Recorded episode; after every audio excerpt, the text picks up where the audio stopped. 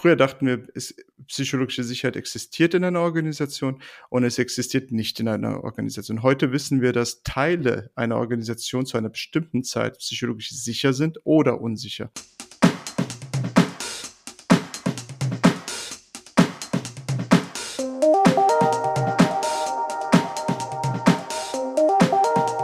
Herzlich willkommen zu einer neuen Ausgabe der Lernkurve, dem Podcast für alle Fans von Corporate Learning and Communication. Wir schauen mit unseren Gästen auf aktuelle Themen und Entwicklungen rund um Lernen und Kommunizieren in Unternehmen. Mein Name ist Dirk Schwendt. Thema heute Psychological Safety, psychologische Sicherheit oder kurz Psych Safety. Die psychologische Sicherheit von Arbeitnehmerinnen wird eine immer wichtigere Dimension in Unternehmen. Was bedeutet aber nun diese psychologische Sicherheit? Warum ist sie so wichtig und wie misst man sie? Diese und andere Fragen möchte ich mit meinem heutigen Gast Ilhan Scher diskutieren. Ilhan leitet Fable Plus. Das ist eine Einheit hier bei Accenture, die sich unter anderem auf das Thema Psych Safety spezialisiert hat. Hallo Ilhan, schön, dass du da bist. Hallo Dirk, danke für die Einladung. Ilhan, die meisten unserer Hörer haben wahrscheinlich eine eher nur vage bis intuitive Vorstellung davon, was Psych Safety ist. Mhm. Wie würdest du Psych Safety definieren für den, für den laienhaften Zuhörer und, und, und welche Dimensionen gibt es da? Okay, ähm, ist natürlich eine schwierige Frage, wenn, weil wir, weil wir dort wirklich in die Tiefe gehen könnten. Aber nehmen wir doch die Definition von Amy Edmondson, äh, die sagt, dass ähm, psychologische Sicherheit der Glaube ist, dass wir halt nicht bestraft werden ähm, oder unterdrückt, wenn wir ähm, unsere Ideen oder Fragen oder auch äh, Dinge, an denen wir zweifeln und Fehler aussprechen können ohne diese, dieses innere Gefühl zu haben, eben, dass das äh, mich irgendwie in äh, Bedrängnis oder Gefahr bringen würde. Und das ist das Minimum an Definition, denke ich, die wir bei psychologischer Sicherheit äh, annehmen können, äh, worauf wir achten. Und warum ist das jetzt so ein Thema? Also wo steht da auch die, die, die, die, die Corporate Community deiner Einschätzung nach? Gibt es da jetzt äh, besonders Defizite, die, die, die verstärkt irgendwo sichtbar geworden sind? Äh, auf LinkedIn beschäftigen sich ganz viele Posts damit, gefühlt jeder zweite Post mit mhm. Psych Safety. Äh, äh, ist das da, fühlen die Arbeitnehmer sich unsicher, fühlen sie sich äh, sicher? Warum ist das jetzt so ein Thema? Was treibt das an im Moment? Ich denke, ähm, es war sowieso ein Trend in die Richtung, weil wir verstehen wollten, ähm, was Performance wirklich ausmacht. Wir sind an einem Punkt angekommen, wo wir natürlich bedingt KPIs beeinflussen konnten oder halt Teams in die Flow-Zone ähm, äh, führen konnten. Und äh, mit der Publikation von Google und Googles Best Team war es immer mehr im Fokus. Und ich denke, ähm, Covid hat dazu als Brandbeschleuniger nochmal beigetragen, weil wir einfach den Kontakt auch ähm, zu unseren Mitarbeitern, Kollegen weniger hatten, remote als vor Ort. Und äh, das hat es natürlich nochmal zu einer gewissen Blackbox gestaltet, weil wir viel schneller, viel ähm, mehr gearbeitet haben und auch viel intensiver und mit weniger Zeit zum Erholen. Und deswegen kamen dann auch Themen wie ähm, Wellbeing oder halt auch Inklusion oder eben die Basis äh, für Vertrauen, psychologische Sicherheit immer mehr ins Spiel. Und ist das denn jetzt im, im, im Zuge der Pandemie, meinst du, geringer geworden oder äh, ist das, oder also die Wahrnehmung der, der Psych Safety geringer geworden, der eigenen, oder ist das besonders hochgekocht jetzt anlässlich dieser veränderten Situation? Oder? Mhm. Äh, es ist halt, das fügt halt nochmal einen Schritt zu der Definition hinzu. Psychologische mhm. Sicherheit ist immer in einer, früher dachten wir, es, psychologische Sicherheit existiert in einer Organisation und es existiert nicht in einer Organisation. Heute wissen wir, dass Teile einer Organisation zu einer bestimmten Zeit psychologisch sicher sind oder unsicher. Was ich damit meine, ist, dass wir halt eben beides haben könnten, je nach, äh, in welchem Meeting ich drin bin. Es ist sehr, sehr dynamisch, es ist sehr ähm, äh, kontextabhängig. Und dementsprechend ist es auch für die Mitarbeiter natürlich ein Emotions Achterbahn, ähm, die passieren kann an einem Tag. Und was wir wissen ist, dass wenn wir halt remote arbeiten mit der Zeit eben ähm, und wir keine Pausen einbauen in dieser Arbeitsweise und normalerweise sind 20 Minuten äh, schon genug, dann werden wir, dann geht unser Stresslevel hoch und damit das Oxytocin-Level runter und äh, die psychologische Sicherheit und die Verbindung zu den ähm, Kollegen eben auch dementsprechend runter. Und von daher tendenziell, ähm, Amy Edmondson sagt, dass psychologische Sicherheit ähm, remote hochgeht. Unsere Daten zeigen eher, dass es ähm, tagtäglich darauf ankommt und eben eher runtergeht und äh, wir da ähm, auch individuelle Planung vornehmen müssen und den Rhythmus anders bestimmen müssen, wie wir arbeiten. Hängt das eher an der generellen Kultur eines Unternehmens oder hängt das an einzelnen Führungskräften oder mhm. beidem? Mhm. Wie ist da deine Erfahrung? Es ist natürlich eng miteinander verbunden, weil die Kultur und die äh, Strukturen ähm, einen Einfluss auf die Führungskräfte auch haben. Ne? Äh, mhm. wir reden da von vier Komponenten ähm, ähm, einer Organisation, die zu Performance führen und äh, Kultur ist eine, die Menschen sind die andere, die Organisationsstrukturen ähm, äh, wie zum Beispiel HR, Bonussysteme etc. die andere und dann halt die wichtigen ähm, Tasks und Arbeit, die ich erledigen muss. Wenn das alles zusammenkommt, komme ich eben zur Performance oder das System ist nicht äh, miteinander verknüpft. Und ähm, natürlich gibt es ähm, Führungskräfte, wo wir sagen, okay, sind jetzt nicht wirklich geeignet für diese Rolle und äh, müssten halt entweder aus dieser Rolle raus oder neu geschult werden. Ähm, und es gibt aber auch natürlich Situationen, wo halt Führungskräfte einfach auch von den Zahlen getrieben werden, so zu agieren, wie sie agieren, ohne es halt äh, in Anführungsstrichen böse zu meinen, weil sie eben auch in diesem System äh, gefangen sind. Und dieses Zwischenspiel zwischen Führungskraft, äh, Team und aber auch unter dem Team, es will ich gar nicht rausnehmen, ist halt das, was wir uns natürlich anschauen, wo wir ähm, eine, eine positive Konfliktkultur schaffen möchten, um halt die psychologische Sicherheit letztendlich ähm, auf ein höheres Level zu bringen. Und dafür brauchen auch Führungskräfte Mut, um das überhaupt zuzulassen, um die Transparenz reinzubringen und auch ähm, dort eben Feedback zu erhalten. Du sagst anschauen. Jetzt ist, äh, wenn man das so hört, äh, äh, psychologische Sicherheit ja klingt nach etwas relativ Weichem. Aber ja. ihr habt euch ja zum Anspruch gemacht, das greifbar zu machen. Ja. Äh, wie macht ihr das? Wie, wie messt ihr Psych Safety? Es gibt, es gibt zwei, zwei Wege.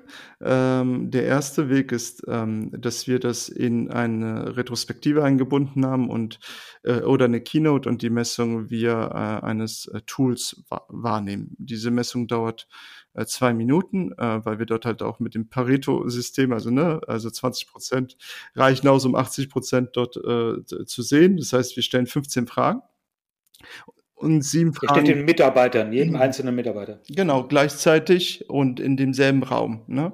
Das heißt, man kriegt eine Push-Nachricht aufs Handy, es ist komplett anonym und ähm, sieben Fragen davon sind äh, bezogen auf die psychologische Sicherheit und acht auf die Motivationsantreiber, also strukturelle Dinge und Dinge, die ähm, äh, sozusagen notwendig sind, um zu Performance zu kommen, die auf Googles Best Team basieren. Und die sieben Fragen sind halt in Kollaboration und von Amy Edmondson. Und dann sehen wir letztendlich, wo ein Team und einzelne anonym die sich die Leute befinden. Sind sie in der Apathiezone? Sind sie in der High-Performing Flow-Zone? Oder sind sie vielleicht in der Recovery-Zone ähm, äh, oder in der Angstzone? Und dann bestimmen wir eine äh, Vorgehensweise, wie wir eben, ähm, äh, wo wir ansetzen. Und ähm, das ist dann für jedes Team individuell. Und die andere Möglichkeit ist über Smartwatches. Das heißt, ähm, wir haben das verbunden und messen dann äh, die Baseline zwischen einem Team und können dann sehen, eben je nachdem, was passiert und welche Aktivität getätigt wird, ob die psychologische Sicherheit oben ist oder unten äh, bedingt äh, und kombiniert mit dem Stresslevel. Und daher wissen wir auch, dass Remote-Arbeiten zum Beispiel auch einen sehr ähm, ähm, starken Effekt haben, psychologische Sicherheit ähm, ähm, niedrig zu halten. Wir haben das verglichen, wenn äh, wir vor Ort waren im Workshop und gleichzeitig Menschen remote dazugeschaltet waren. Die, die remote waren, hatten eine niedrige psychologische Sicherheit. Die, die vor Ort waren, hatten eine hohe. Und man muss natürlich immer je nach Kontext sehen, verändert sich das. Aber das sind die zwei Möglichkeiten, die wir haben zur Messung von psychologischer Sicherheit. Aber das klingt ja sehr schön einfach und sehr praktisch, dass, dass das greifbar zu machen. Vermutlich geht die Arbeit nach der Messung aber erst los, richtig? Also Frage dann gleich, wie geht der mit mit eventuellen Defiziten rum. Wenn jetzt also zum Beispiel rauskommt, dass sich das halbe Team, wie du es genannt hast, in der Apathiezone befindet, was, was passiert dann? Ja es, ja, es ist wie der erste Besuch äh, beim Arzt oder das erste Mal auf die Waage steigen nach langer Zeit. Äh, wir wollen natürlich es oft in den Kontext setzen. Das heißt, vorher reden wir auch mit dem Leader und bereiten äh, diese Person vor, weil es braucht Mut. Ähm, und wir machen klar, dass das keine KPIs sind, sondern KDIs. Also wir bringen dort diese die Key Development Indicators rein, dass wir das zusammen entwickeln wollen.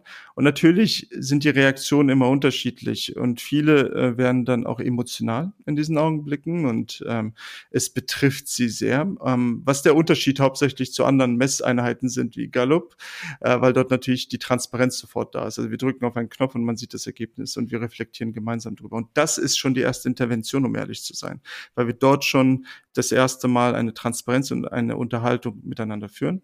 Und dann kommt es auf die Daten an, weil wir datenbasiert dann halt eine Roadmap für zwölf Wochen erstellen, weil wir dort halt das Verhalten auch umändern wollen, einen neuen Rhythmus ein etablieren möchten und punktuell etablieren möchten. Also wir gehen dann nicht ähm, tagtäglich rein, sondern schauen uns die Stellschrauben an, damit wir dann mit dem minimalsten Einsatz den Maximum an, an Output erlangen können und dort eine Nachhaltigkeit reinbringen. Das heißt, ihr begleitet diese Teams beratend auf diesem Weg und ich nehme an, ihr macht dann in regelmäßigen Abständen weitere Messungen. Also schaut wahrscheinlich, okay, wie hat es sich verändert? Genau. Zu der Erstmessung? Genau, also diese Messung ist auch dafür gedacht, theoretisch könnte es ein Scrum Master oder jemand, der nah am Team ist, tagtäglich durchführen. Also es gibt kein Limit.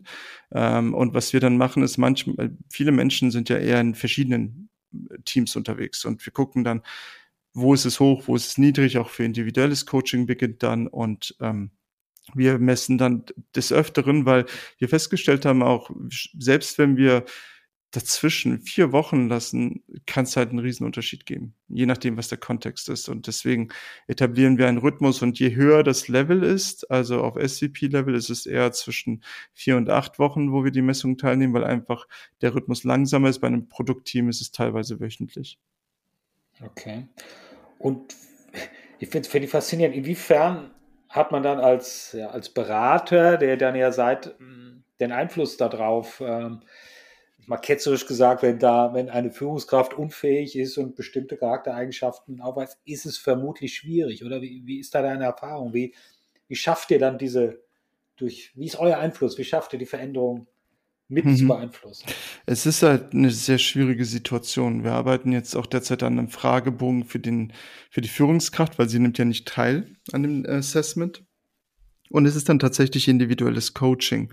Und natürlich gibt es Situationen, ähm, wo es ähm, länger dauert. Aber es ist in Ordnung, weil alleine das Zustimmen einen Test zu machen und diese transparent reinzubringen, ist schon der erste Schritt, der erste Wille, etwas zu verändern. Und es wird von der, äh, von dem Team oder der Unit äh, meistens sehr wertgeschätzt, so dass das auch äh, Motivation ist, ähm, für den Leader oder die Führungskraft etwas zu verändern. Und äh, die, die häufigsten ähm, Diskussionen oder auch Gespräche, die wir haben, ist der Unterschied, äh, den wir machen zwischen Manage, Manager sein und Leader sein und dass es beides braucht. Also dass es nicht heißt, ähm, eins zu ähm, lassen um, und sondern halt, wie finde ich eine Balance zwischen den beiden?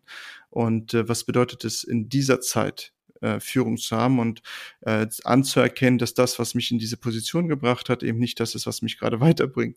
Und damit tun sich natürlich viele schwer, aber dass wir das visualisieren und Daten reinbringen und diesen Elefanten visualisieren, das ist schon sehr, sehr hilfreich, weil meistens auch diese Menschen eher meta-attached sind und nicht people-attached, also eher Zahlen, Daten, Fakten orientiert. Und wenn man dann das natürlich hat auf so einer Live-Basis, hilft es ihnen damit viel besser umzugehen, als, zu, als ein Bauchgefühl zu haben, dass die psychologische Sicherheit niedrig ist. Wie ist das jetzt? Kann ich mir vorstellen, dass äh, Unternehmen oder Teams oder Führungskräfte, die von sich selbst glauben, hier relativ gut unterwegs zu sein, vielleicht eher sagen, ja komm, lass uns das mal machen, lass uns das mal messen und dann mhm. lass uns mal gemeinsam schauen. Ähm, brauchen tut es aber wahrscheinlich genau die, die jetzt nicht danach rufen würden. Wie, also, wie geht ihr damit um? Dass, äh, mhm. dass vielleicht genau an den Stellen der Bedarf am größten ist, aber die Führungskraft sich möglicherweise, weil sie schon weiß, äh, wie die Sache aussieht, da möglicherweise nicht so offen zeigt. Es ist, es ist wirklich unterschiedlich, weil es gibt ja nie ähm, das perfekte Ergebnis. Also auch wir investieren ja unglaublich viel in Fable, um das zu messen, aber du hast ja immer Outliers. Ne, es ist ja, und Angst ähm, breitet sich eben schneller aus als ähm, ähm, positive Emotionen, also negative Emotionen. Und wenn man Angst und negative Emotionen hat, dann äh, wollen wir es halt vorher eindämmen, bevor es sich vergrößert. Das kann man sich wie ein Waldbrand vorstellen. Ne? Und, ähm, und dementsprechend wird es immer Outlier geben. Selbst die, die das wollen, sind dann sitzen da am Ende und denken sich, oh, das habe ich nicht erwartet. Und ähm, und wir sagen ja, weil es sich auch dynamisch ständig verändert. Und ich denke, für viele, die, wo man es eher nicht einschätzen würde, die rufen uns, weil sie merken, dass die Performance runtergeht. Und letztendlich gehen wir ja nicht hin und sagen, wir wollen die psychologische Sicherheit um des Willen der psychologischen Sicherheit erhöhen. Wir wissen die Benefits, also wir wissen dann, dass es weniger Burnout gibt, weniger Stress gibt, etc. Aber die anderen Produktivitätspunkte steigen ja ebenfalls. Und für viele Leader und Führungskräfte, die auch eher, sage ich mal, drakonisch unterwegs sind, ist es eher ein befreiendes Gefühl, weil sie jetzt etwas haben, was sie sehen können. Also es, es ist wie, man man erfährt eben, äh, was ist und man kann daran arbeiten, als dass es ständig so eine Box ist, die man nicht greifen kann.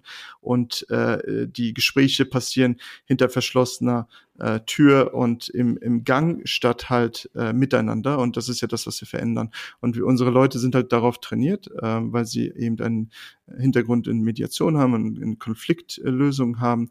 Und wir wollen eben das herauskitzeln, damit wir dann es zu einem besseren führen können. Das ist ja schon ein Zeichen, eine Leadership-Eigenschaft, genau dann auch trotzdem danach zu rufen, ja, wenn man, wenn man unsicher ist oder äh, äh, tatsächlich einfach was verändern möchte, aber wenn man weiß, dass da Defizite existieren. Also ist ja eigentlich schon genau. eine Leadership-Eigenschaft, das dann tatsächlich genau. zu tun. Genau. Woher kommen denn typischerweise jetzt äh, praktisch die, also wer, wer kontaktiert euch? Gibt es da ein typisches Muster? Ähm, in Unternehmen? Sind es bestimmte Bereiche, bestimmte Ebenen? Ja, also wir sind groß geworden, meistens mit den Bereichen, man hat uns gerufen, wenn es nicht gelaufen ist, um ehrlich zu sein.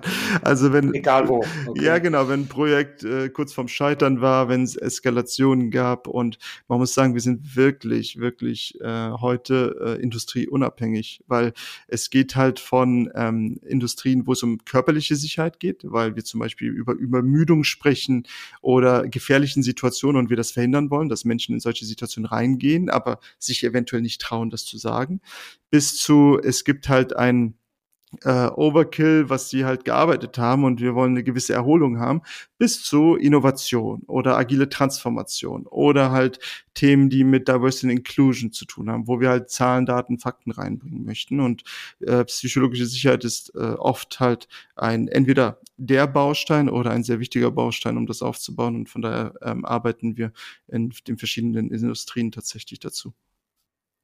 Wie ist das, wenn ihr jetzt in ein Team oder so reingeht? Ähm, mhm. Ist das dann so eine Einmalsituation, die ihr eine Weile begleitet? Oder kann es sein, dass ihr sagt, okay, das gleiche Team, mit dem habt ihr mal gearbeitet und ein Jahr später rufen die euch wieder? Oder wie ist da so ein Muster? Sagen Sie, sind die dann in Anführungszeichen geheilt? Ist alles besser, wenn ihr einmal da wart? Oder wie ist da, gibt es da auch Muster? Ja, ich vergleiche das mit meinem, äh, ich hatte einen, einen äh, Fitnesstrainer und der hat mich accountable gehalten und es war alles super. Und dann kam Covid und dann dachte ich mir, ja, ich kann das alleine machen.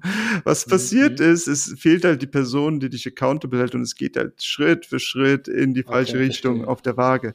Und ähm, wir gehen natürlich rein, um es den ähm, äh, Menschen, den Teams beizubringen. Deswegen haben wir auch das E-Learning-Programm. Ähm, entwickelt, damit das Produkt nicht äh, für falsche Zwecke genutzt wird. Das heißt, wir lassen es da und wir sagen dann auch unserem Kunden, sie können uns rufen, wenn sie uns brauchen. Das heißt, meistens in der Apathiezone oder wenn es eskaliert, weil es ist, es menschelt ja. Ne? Und Teams verändern sich stetig ähm, und der Kontext verändert sich stetig und ist dann völlig normal, dass wir dann in Kontakt bleiben.